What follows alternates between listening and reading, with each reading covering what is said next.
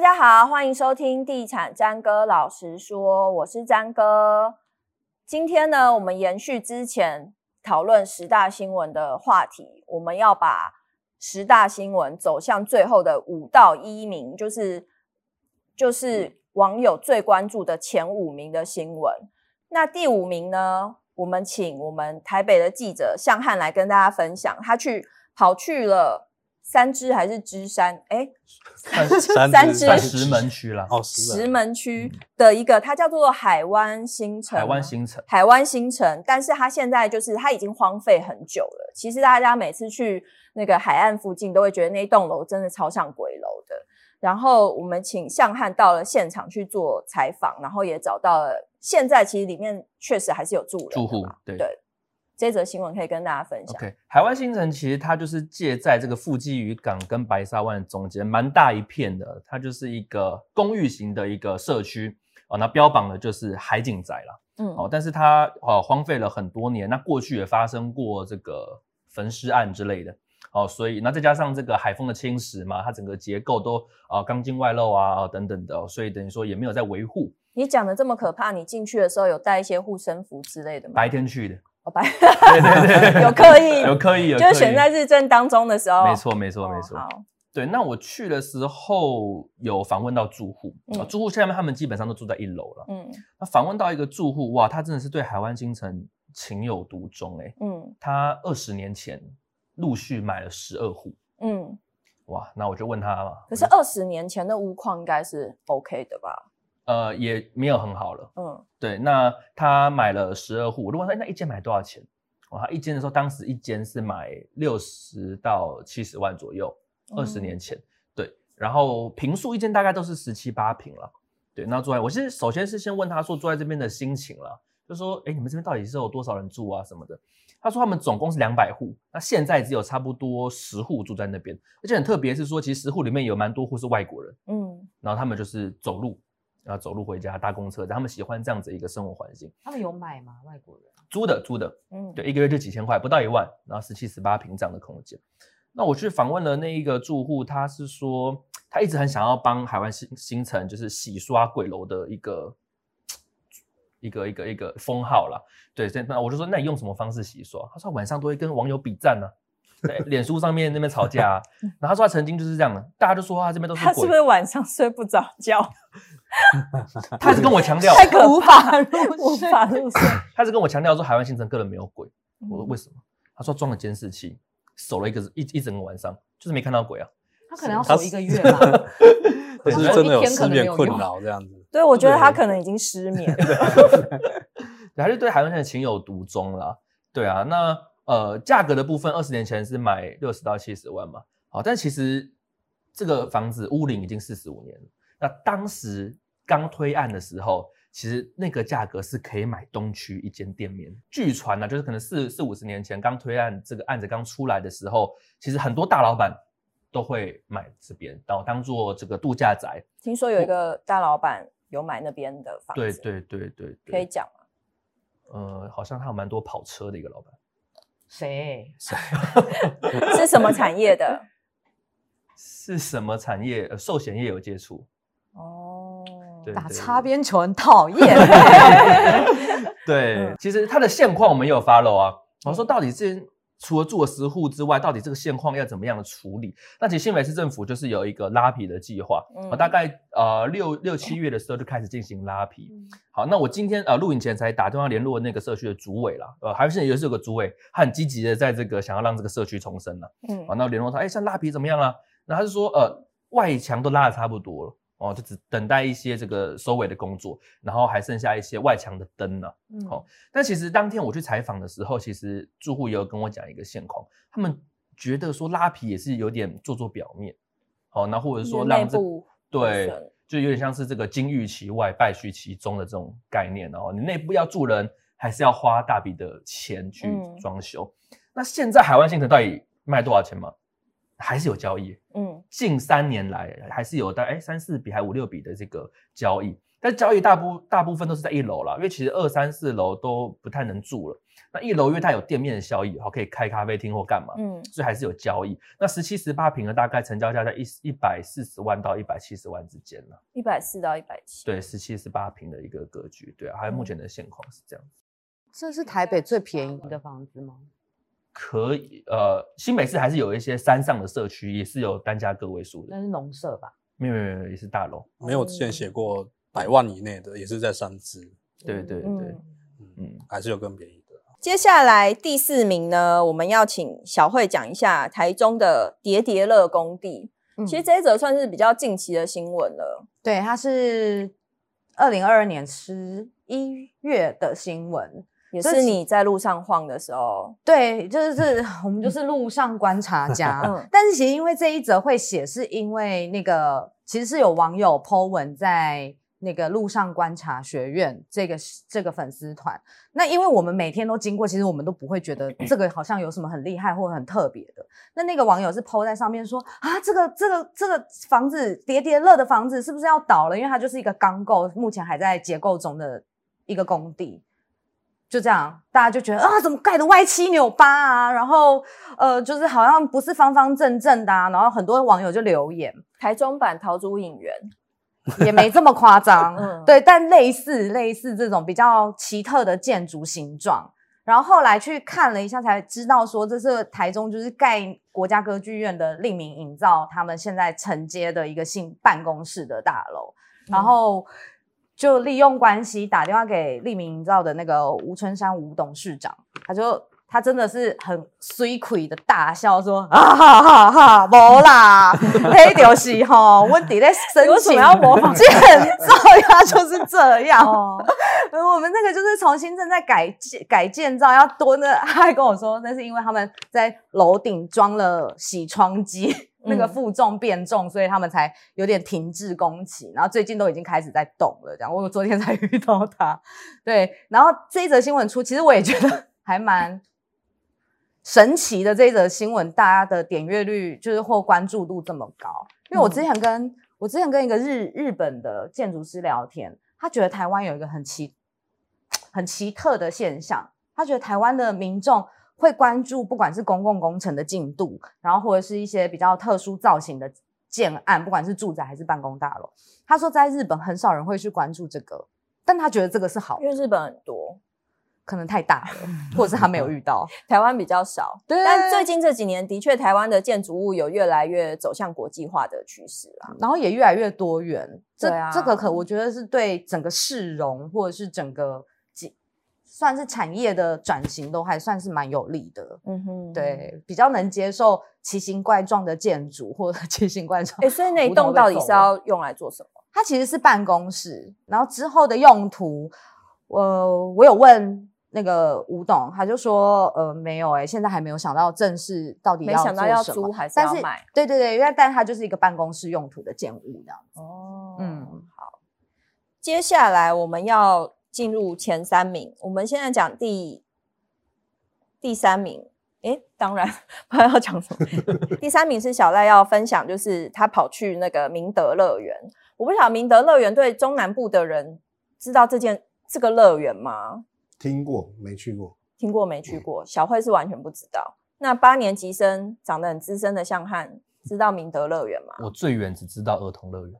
儿童乐园。所以没有人听过明哎，其实小赖也不算是台北，我不算，我算我算中部，哎，所以中南部。明德乐园在你被欧的这个题目之前，你知道明德乐园吗？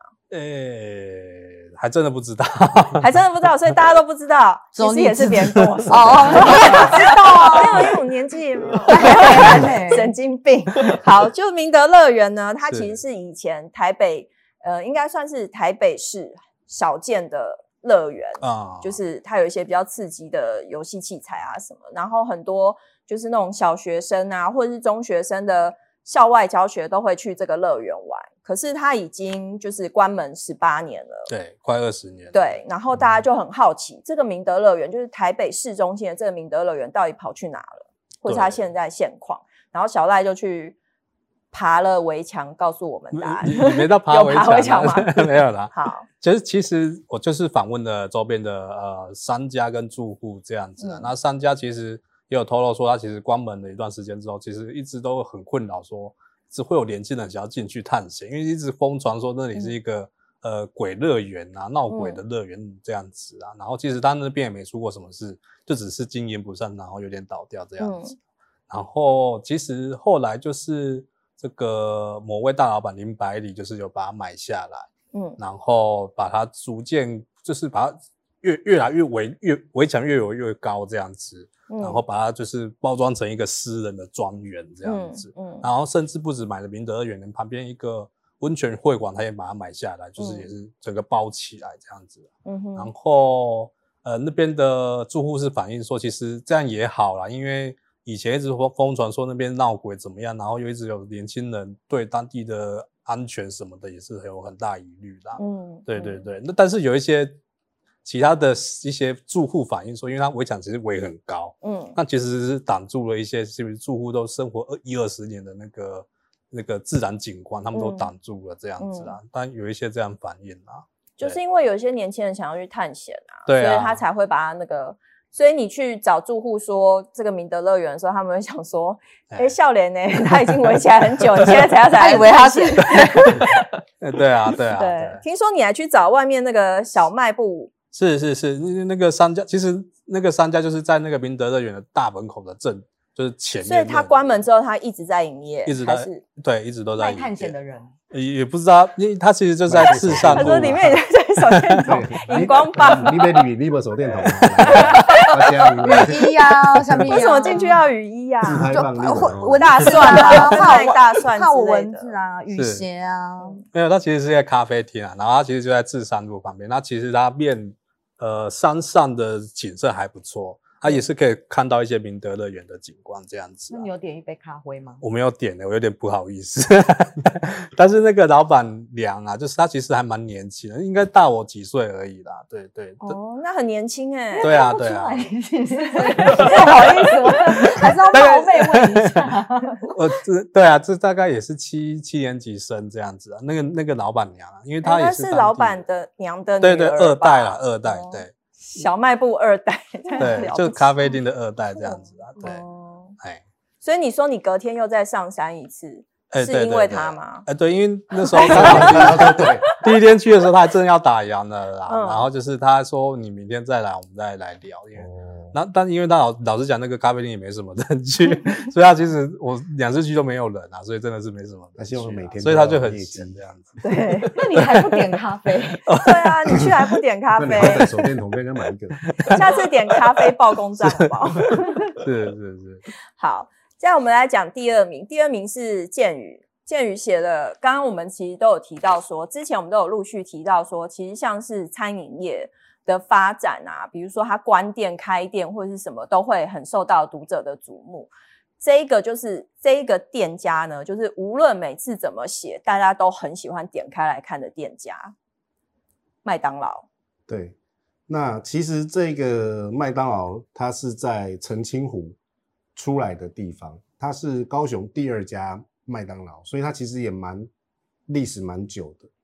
那麦当劳一直在这边，而且它的规划就是这种，跟我们现在看到的其实可能新的麦当劳不太一样。嗯，它是那种庭园式的规划。哇，等于就是感觉是有造景的，所以就变成很多高雄人的一个回忆，因为大家去澄清湖。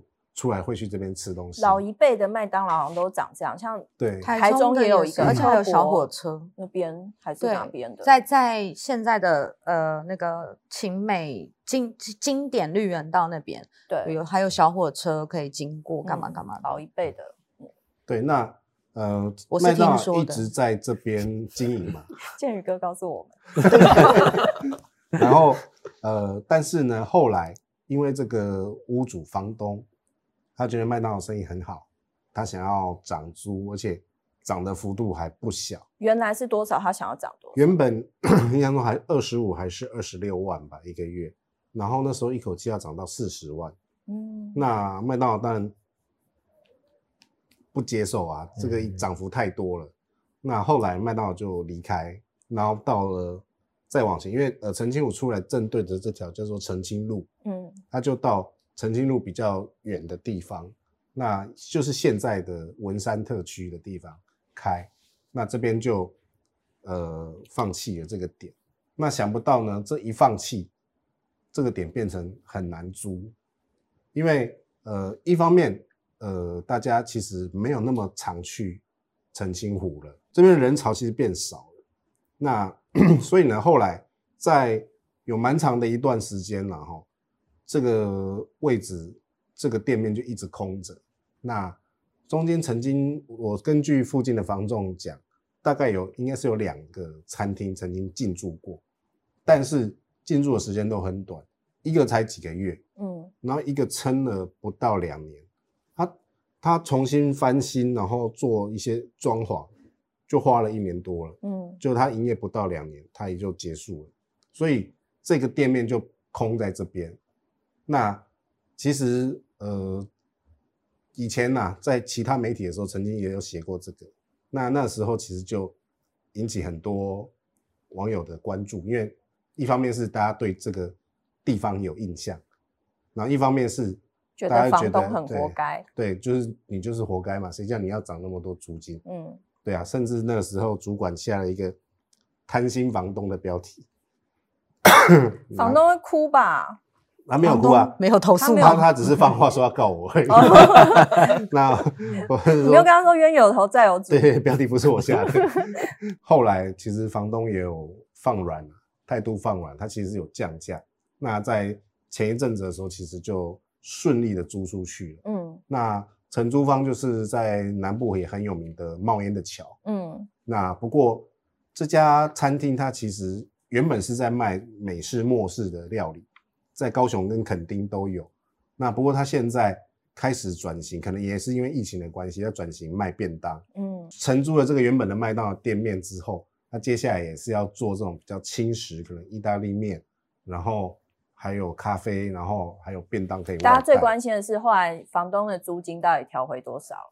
好像就是降回当年的二十，就当年逼走麦当劳的。对，那个那个价格，嗯哼，呃，应该说没有那么高，嗯、还更低一点。哦，对，哦、对，没有那么高，还更低一点。所以麦当劳应该有偷笑吧？想说你还是得靠我吧？对啊，但是我觉得麦当劳那时候离开那个地点。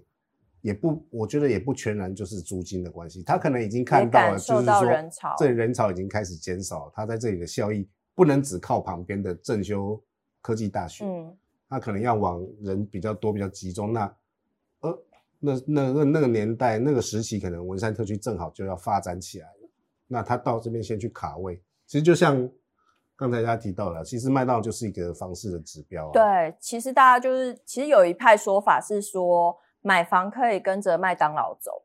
我写过，我写过一篇，也是土城暂缓从化区，嗯，也是在发展中的阶段，那麦当劳就已经在那里了，就卡位这样子，所以大家又改 DM 了。对，被汉堡耽误的房地产专家。对，其实麦当劳本身就是。